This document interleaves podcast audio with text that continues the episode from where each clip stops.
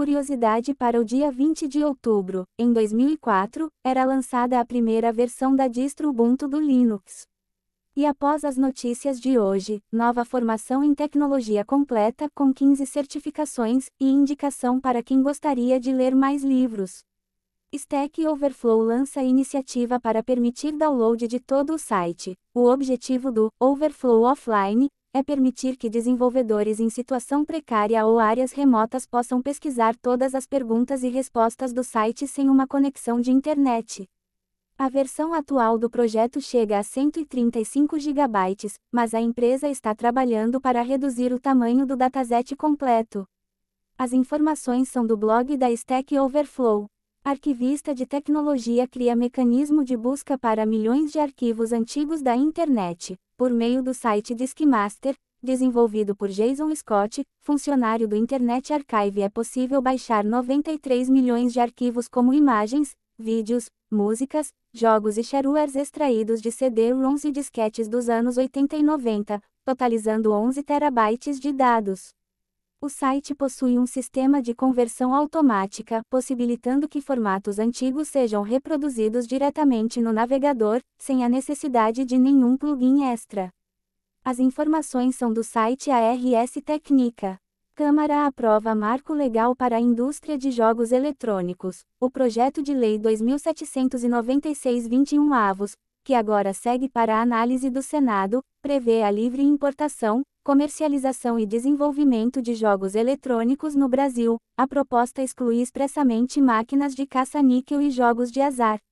A tributação será a mesma dos produtos de informática e o governo deverá apoiar e incentivar a criação de cursos técnicos e superiores de programação voltada a jogos eletrônicos.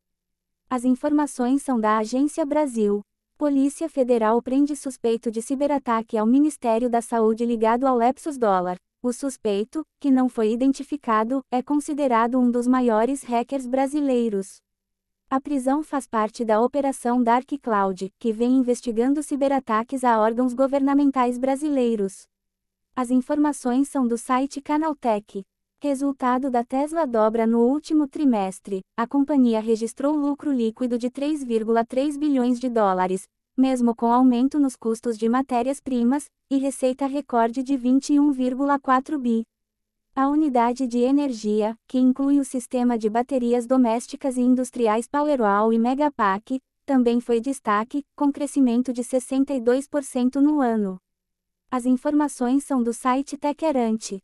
Relatório mostra a primeira queda no tempo de entrega para semicondutores críticos. Apesar do alívio, os números apontam que a indústria se encontra em uma zona de perigo.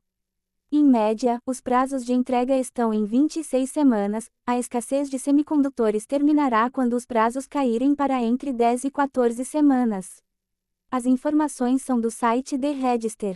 Replit lança editor de código nativo para iOS e Android. O aplicativo, 100% gratuito, conta com um novo gerador de código baseado em IA chamado Ghostwriter, diversos recursos de UI para facilitar a criação de códigos nas telas pequenas de smartphones e permite colaboração remota com outros usuários. O app está disponível nas lojas Google Play e App Store. As informações são do blog da Replit.